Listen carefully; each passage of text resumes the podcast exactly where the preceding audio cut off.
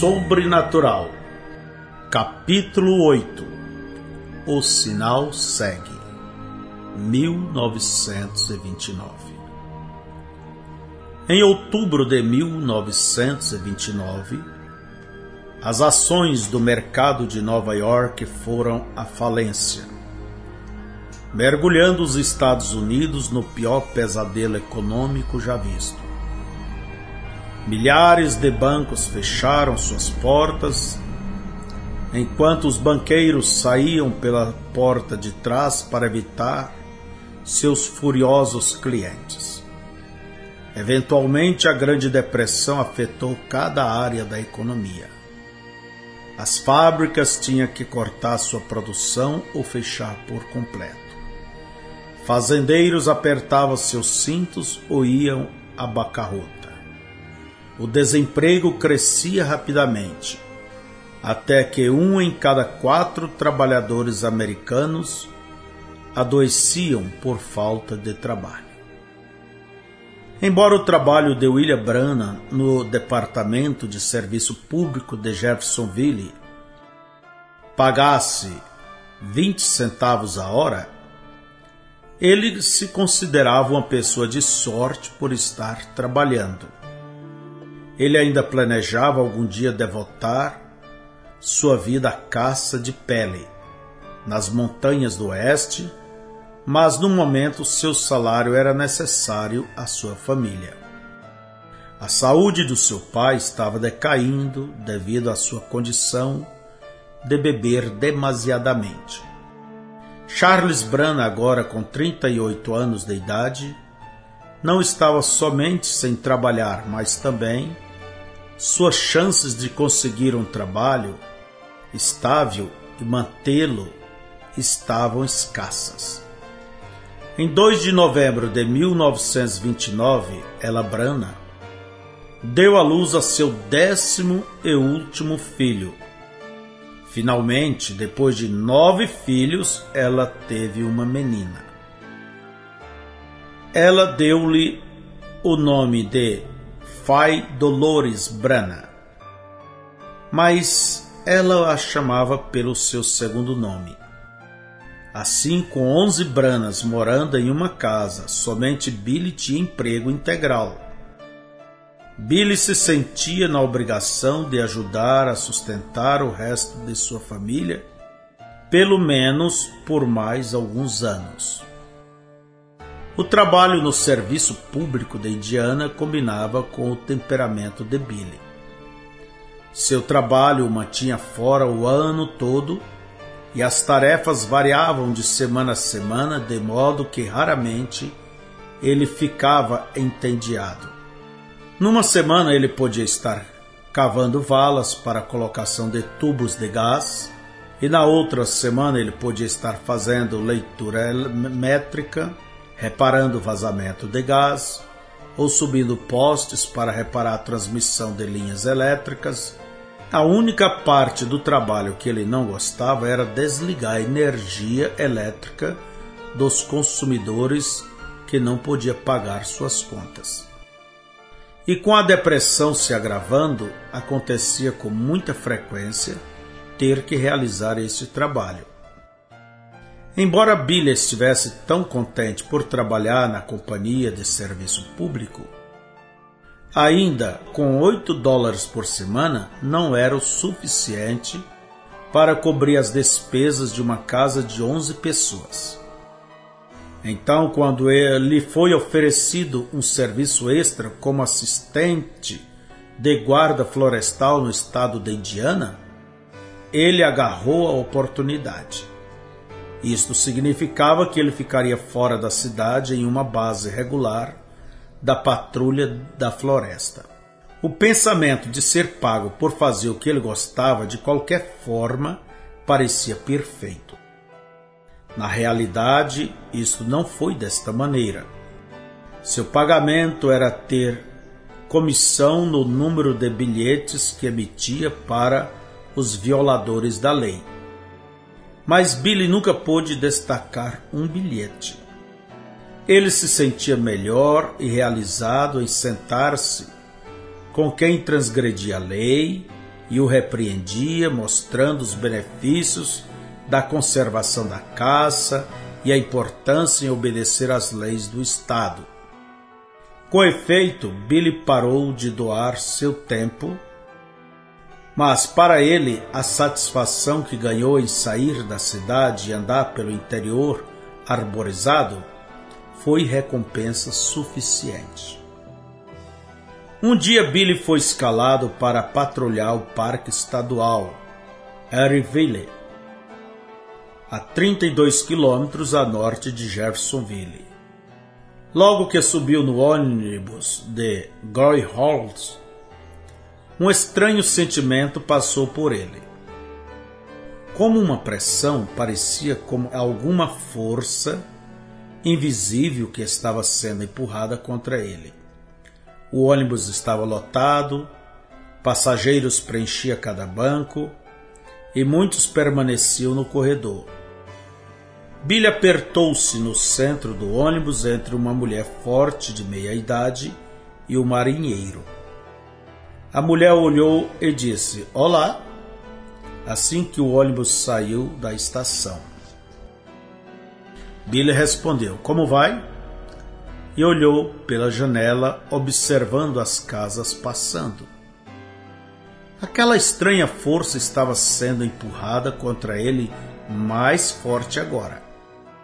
Parecia que vinha desta robusta mulher. Pelo canto de seus olhos, Billy podia dizer que ela estava fitando diretamente em sua face. Ela o fez se sentir desconfortável.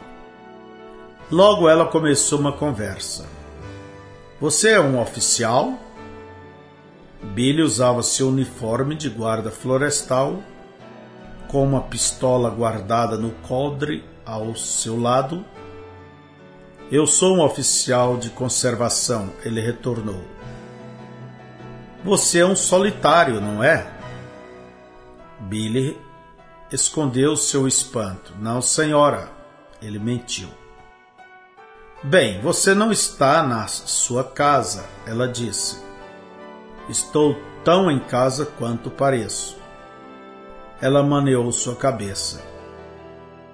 Não, você nasceu para o oeste.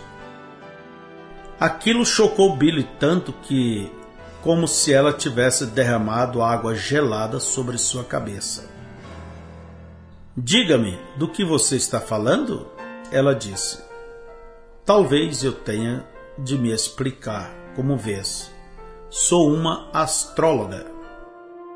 Billy sussurrou intimamente, pensando: aqui está uma outra daquelas pessoas estranhas. Ele se afastou dela para mais próximo do marinheiro. Ela o seguiu, balançando com o movimento do ônibus, ela disse: Eu gostaria de falar com você alguns minutos. Billy manteve-se olhando adiante, agindo como se não a estivesse ouvindo. Ela persistiu. Poderia falar com você um momento? Billy a ignorou. Ele pensou: Isso não é nada gentil de mim, mas eu não quero falar com ela. A mulher ainda não o deixou sozinho.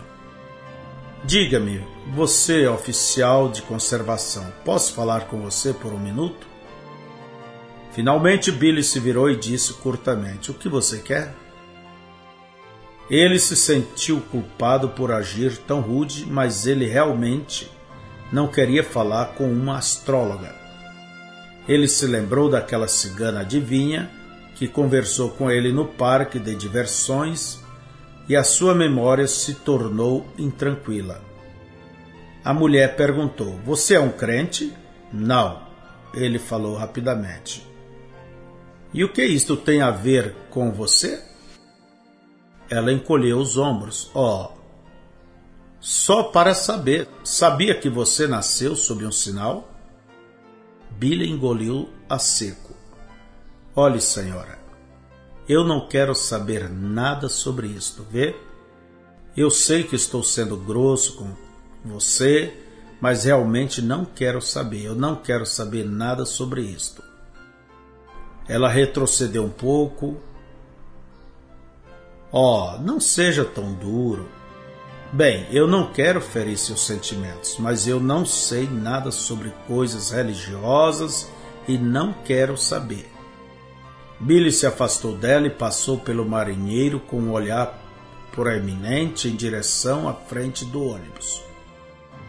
Oh, você não deveria agir assim, isso não tem nada a ver com religião. Estou a caminho de Chicago para ver meu filho, que é o ministro Batista. Eu trabalho na Casa Branca. Você sabia que a posição das estrelas afeta em eventos aqui na Terra? Eu não sei nada sobre isso, disse Billy. Ela disse: Há um marinheiro à sua frente, pergunte a ele se a lua não controla as marés. Eu tenho suficiente senso para saber disto, respondeu Billy rapidamente.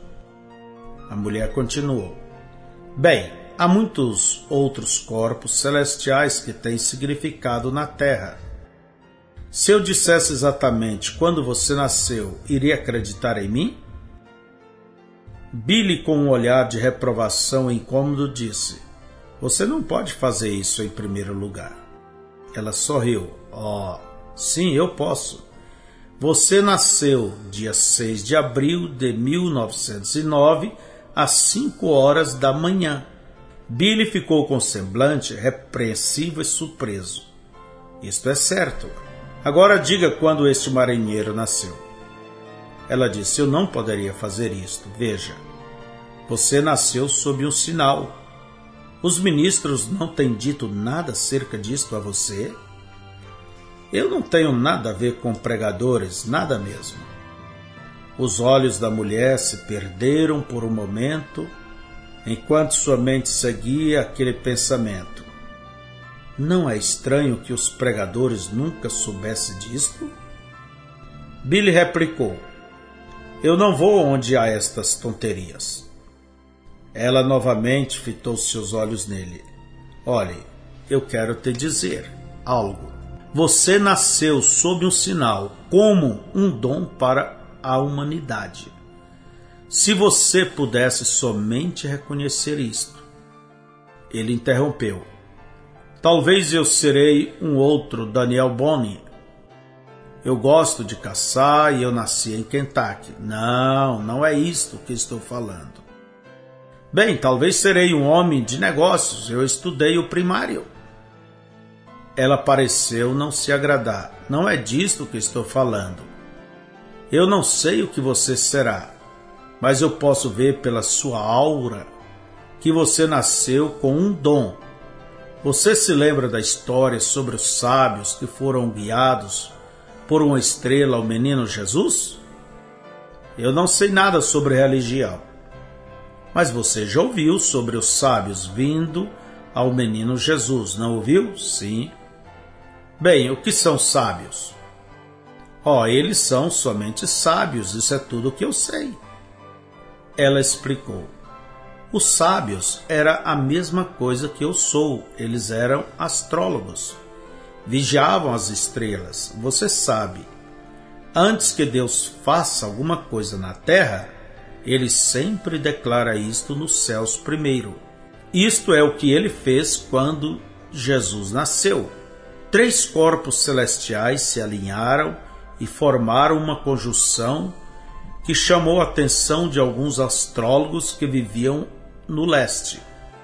Um deles era da linhagem de Cão, outro de Sem e outro de Jafé, os três filhos de Noé. Eles representavam todos os povos da terra. Cada um desses três homens viajaram ao oeste separadamente, não sabendo que os outros estavam vindo até que se encontraram em Jerusalém. Então eles foram a Belém e encontraram o menino Jesus. Eles sabiam que Jesus era aquele que eles estavam procurando pela cor de sua aura. Você sabe o que é uma aura, não sabe? É a luz sobrenatural da alma.